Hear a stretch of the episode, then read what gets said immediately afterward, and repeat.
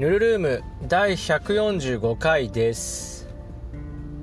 今回はちょっと真面目に喋ろうとやっぱやめた。はい。えー、まあ、今ねこないだか。こないだそのある話が出て、まあ、ちょっと考えようかなと思って特に結論もないまま喋り始めます。でそれが何かっていうと、まあ、このサバゲーっていう趣味をどういう目的でえー、目的ではないな。最終的にどうなりたいかって言われたら何ですかと。まあ目標でもない。まあ目標に近いかな。てか後ろの車ハイビームじゃねっていうぐらい眩しいんだけどどういうこと？めっちゃ目に刺さる。でまあ確かになんだろうなっていう。そう漠然とさ、まあ、強くなるっていうのも一つだしかといって別に強くなりたいかって言われたら、まあ、別にそうでもないし。でちょっと考えてみようかなと思います。でまあ仮に強くなるって考えた時にいろんなスタイルだったりとか、まあ、その強さっていうところに達する方法っていうのはまあいろいろあると思います。例えば銃を良くする。例えば軽い銃を使うとか、えー、まあ、そんなもありますよね。軽い銃だったり、まあ、レスポンスのいい銃。まあ、ガスはねレスポンスはいいけど重たいしとか。ってなると電動ガンで、まあ、そこそこの精度があってで、まあ、プリコックとか決めてガン決まりの銃を使ってもいいのかな？うん。まあぶなていうの？物理的な道具としての解決はそっちかな？と思うんですけどまあそれが一つ。であとは動き方ですよね。まあ、例えばその競技的な、ね、サバゲーのスタイルとしては一つね UAB っていうものがありますけど、まあ、実際強いし何て言うのかなその単純な強さって言ったら、まあ、UAB スタイルが強いですよね、まあ、軽い銃使ってもいいしでそれでまあ動きのスタイル人間側の技術的な部分も UAB スタイルっていうのはまあ一つ強さの到達点とも言える。と思いますね。うん。じゃあ僕がじゃあ強くなるなるなりたいと思ったとして UAB スタイルになっていくかって言ったらまあなんかそれも違う気がするなと思います、まあ、理由は単純で UAB はそのサバゲー強くなるためにできたものではないような気がする。どっちかっていうとスポーツとして成立するようにしていった結果があれだと思っているんでそれを考えるとまあ UAB は何だろうな。サバゲーとは違う競技の一つ。同じ道具は使うけどみたいなそういう感じかな。と思っています。うん。ね。まあ強さって言ったらあとはどうだろうね。まああとはねいわゆるタクトレとか受けたりとかして実際の舞台とかそういう人たちの動きを学ぶっていうのもありますよね。まあだとしても多分 UAB 強いんだけどまあただ UAB だと人数が限られたり撃てる弾の数が限られたりとかするわけなので、まあ、それって実際のサバゲーに関係ないんで UAB だとダメだよそりゃ。ね。だけどサバゲーってなった時にもっと多人数とかで味方も死ぬほど多くてもう全然5人6人7人みたいなそういう人数で戦うってなった時にやっぱ連携が取れるとそれも一つ強さにつながると思うんですよね。でその連携っていうところを考えると、まあ、そういう軍隊とか、まあ、部隊みたいな人たちがやるタクトレだったりとか例えば意思疎通の ためのハンドサインとかそういうのを覚えるっていうのも一つの強さにはつながりますよね。ただこれはその周りにいるやつらもみんながそれを分かってないといけないんでなかなか自分一人で強くなるっていう部分とはちょっと離れていきますね。うん。まあそれも一つの強さの目標なのかもしれないですね。まあ強さっていうと思いつくところで言うともうそんぐらいしかなくてあと何があんのかね。タクトレやってまあ基本の動きを覚えてでハンドサイン覚えてみたいなね。うん。っていうのがあるのかな。うん。でじゃあまあその時話の中でなんだろうなってなって特に答えは出なかったんですけど、まあ、今喋ってて思ったのはどうだろう。結局サバゲーって一人では絶対にできないんですよ。絶対にできない。相手がいないといけないし1対1ってわけにもいかないからもちろんいろんな人とやることになるんですよ。もちろんその人がどういうタイプの人かっていうのも分かんないわけですよ。UAB のスタイルに向かっている人なのかいわゆるタクトレとかタクティカルな方の人なのかそれともそういうものでも何でもないなんだろう普通のザップ。まあ分かんない。その組み合わせっていうのはやってみるまで分かんないっていうことになるんですよ。じゃあかといってじゃあ徒党を組んでいつも同じ人たちだけでやるのかって言ったらもうそれはもうただのオナニーでしかないんでうんまたそれも違うなみたいな。うんみたいな。で僕そもそもコミュ障なんでコミュ障うん。絶対違うってみんなに言われるけどこれはあのこの後天的に得たものなんでなんだろうな。どちらかというとこう精神的な余裕を消費しながらあの使えているというか、ね、なっているものなのでこう将来のものではないですよね。生まれ持ったものではないのでまたそれもちょっとねあれなんですけどだから人と一緒にまとまってみたいのはそもそも苦手なんですけどうん。でまあそんな僕が考える、まあ、目標ってなると何かって考えたらまあどんなスタイルの銃でもであと周りがどんなスタイルの人でもまあ、合わせられるようになるのが一つの目標かもしれないなと思いましたね。まあ、見方が UAB スタイルが多ければじゃあ UAB スタイルでやってもいいよみたいな感じのそういう、まあ、結局何でもできる人ですよね 何でもできるねミリタリーな、ね、タクティカルな人が来た時にはハンドサインもちゃんと理解できるしとかねそういう動き方を踏襲してできるみたいな。そこが一つの到達点になるのかな。それが何ていうの熟練度が高いとかっていうのは別にどうでもよくて、まあ、とにかくその一緒になった人たちとその空気に空気感を共有して一緒に戦えたらそれが多分楽しいと思うんですよね。何ていうのかな。そのなんだろうみんなポケモンスタイルで来てんのに1人だけドラクエスタイルが混じってたら変じゃん。その何の例えかは知らんけど今のは。でもそういうことですよね。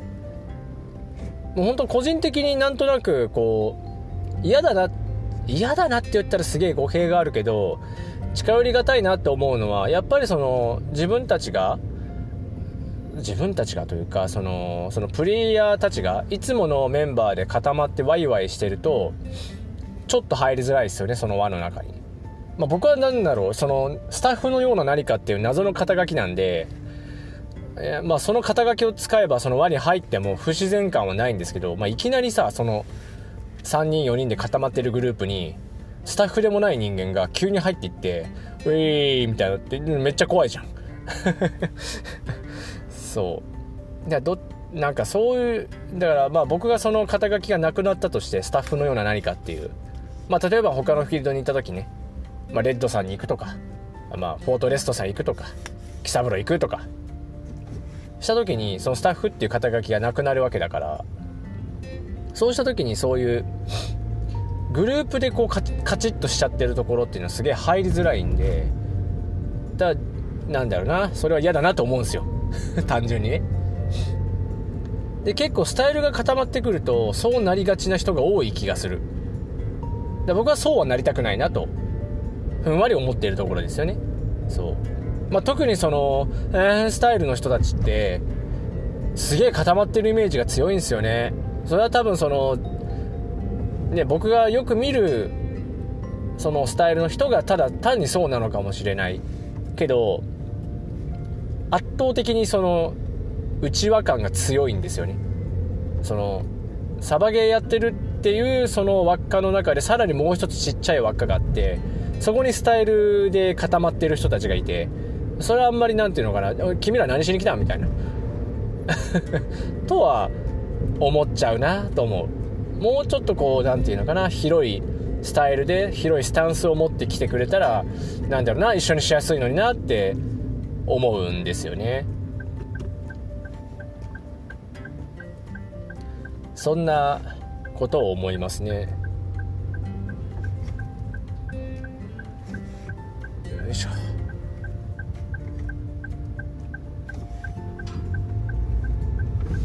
よいしょよいしょ。うん。なんだろうね。だから最終的にどうなりたいかって言ったら本当そういうマルチプレイヤーになるっていうところがなんだ普通に考えたらそこになるんじゃないのかなと思う。うん。だから間違っても何て言うかな。何かのスタイル一つでこうなんてそれに固執はしたくないですよね。うん。普段の何て言うのなんじゃない時にやるスタイルは固まっててもいいんだけどこう明らかにこっち側のチームがそういうスタイル何かのスタイルだった時にそれにちゃんと対応できるようなそういうプレイヤーになりたいななりたいよなとは思いますね。どうなんだろうね。普通に言ったらそうなる気がするんだよな。でもそれって結構すごいふんわりした目標というかゴールラインだからそのゴールラインじゃあどこですかって言われたら分からんってなる。ね例えば UAB でどっか大会に出るとか大会に出れるレベルまでね UAB スタイルを連打上げるとかタクトレだったらどうなんだろうね。本当に本当パッと出会った人とちゃんと意思疎通が取れるレベルになるとかそういう感じになるのかなとは思うんですけどまあその辺も分かんないですね。何？ハンドサインってさ西側とかさ東側ってさ共通？もうそのレベルだからさまあちょっと分かんない。ちょっと分かんないですねみたいな。なる。うん。まあ難しいですよね。皆さんはどうなんですかね？自分はこうなりたいみたいなのあるんですかね？あまあ一つ言えるとしたら僕はあのゼロベースにゼロベースに来る人で言えばムート君とかすげえ好きなんですよね？スタイル。もう自分はこれですって決めてでその中で遊んでる。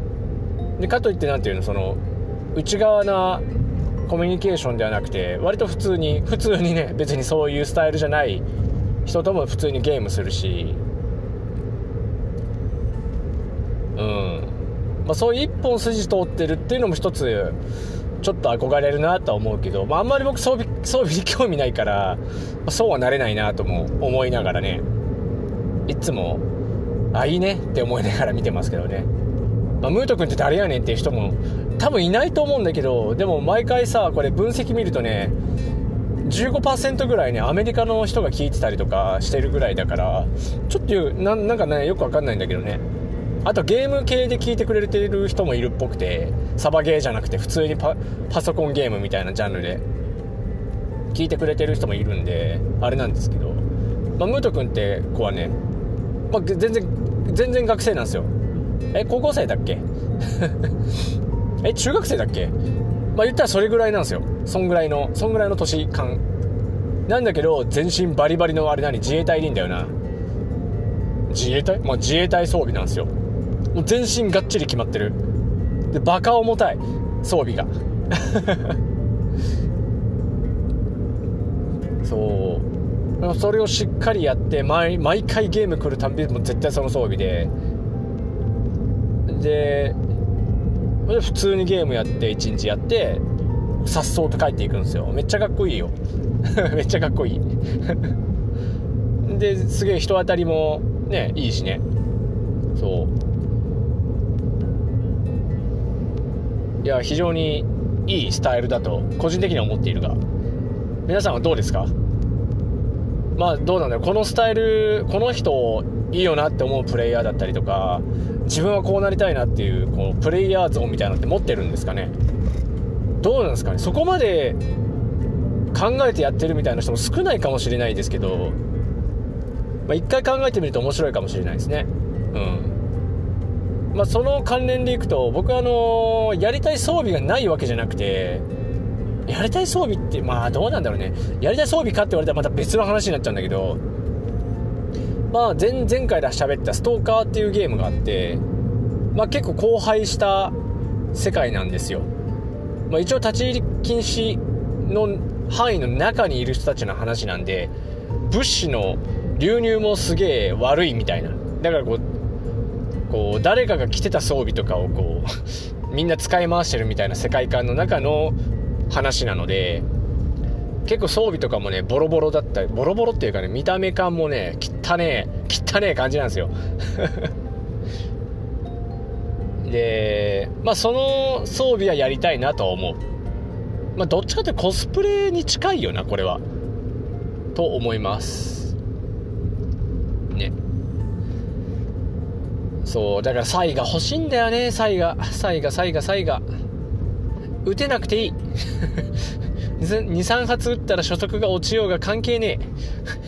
サイガをもっときたい。でまあないらしいけどアバカンも撃ちたい。メイン装備は VSS うん。そんな感じ。ただ VSS, VSS 重たいんだ。そう。だからある意味強さっていう方向のベクトルではない。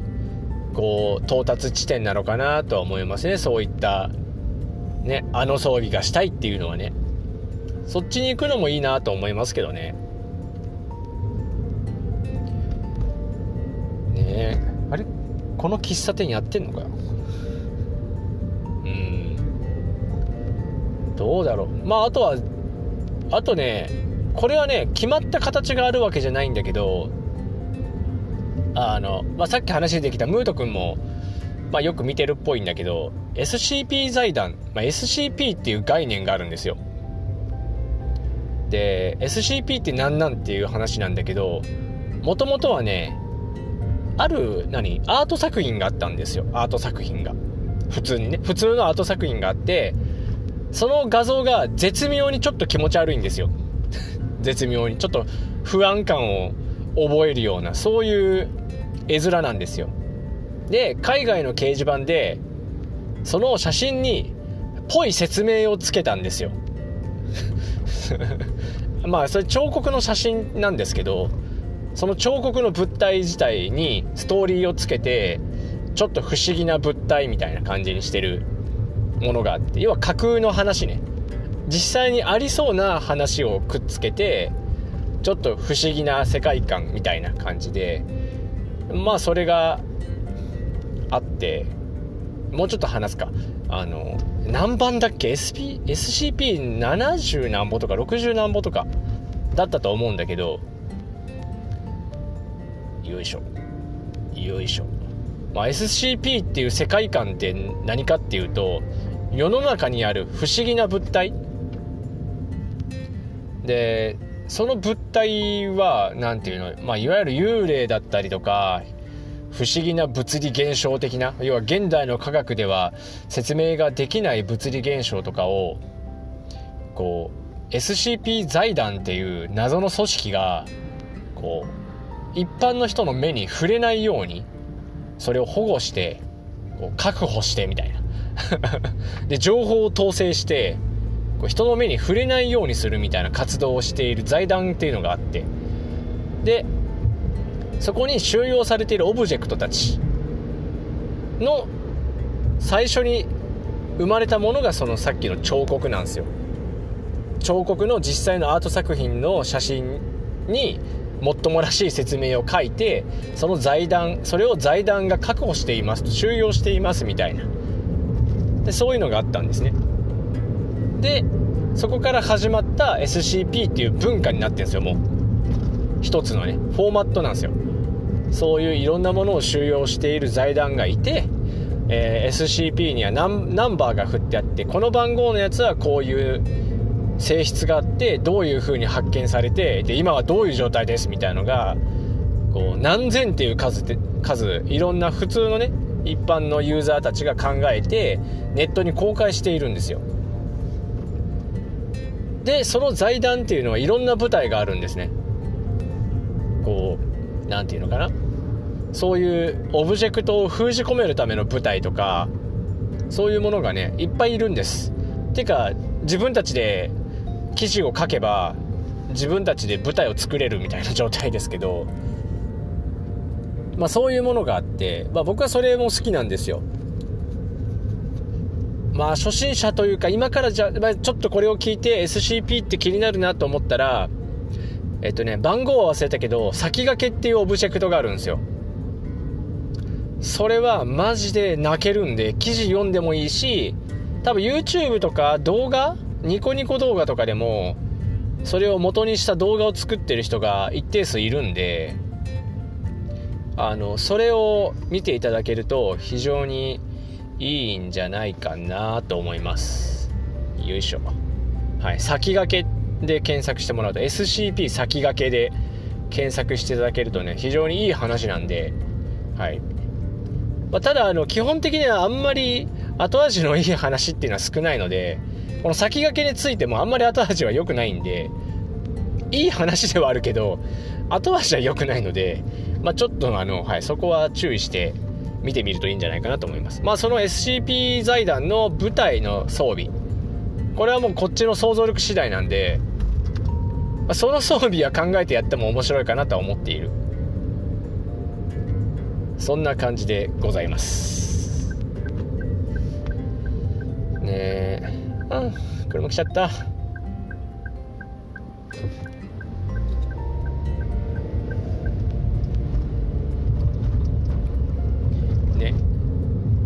まあどうですかね。サバゲープレイヤーとしての目標って何だって言われると非常に難しいですね。やっぱ他のスポーツと違って地域の大会みたいなのがあるわけでもないしかといってその勝ち負けにこだわるかって言ったらまあそういうものでもないしってなるとやっぱりこう目標っていうかさどこに向かっていこうかって考えたらなかなか難しい話ではあるなと感じました。丸。うん。まあ、時間的にもちょうどいいんでこの辺で終わっていこうかなとは思うんですけどえー、皆さんはどうですか？ね。まあ僕ゼロベースに大体いるんであのそういえばこの話この前の話聞いてこんなんじゃないかなと僕は思ったよみたいなことを僕に言っていただいたらうわなんだこいつって思いながら聞くんで話しかけていただけるといいなと思います。そんな感じで、えー、今回はここまでにします。ここまで聞いてくださってありがとうございました。また次回聞いてください。じゃあね。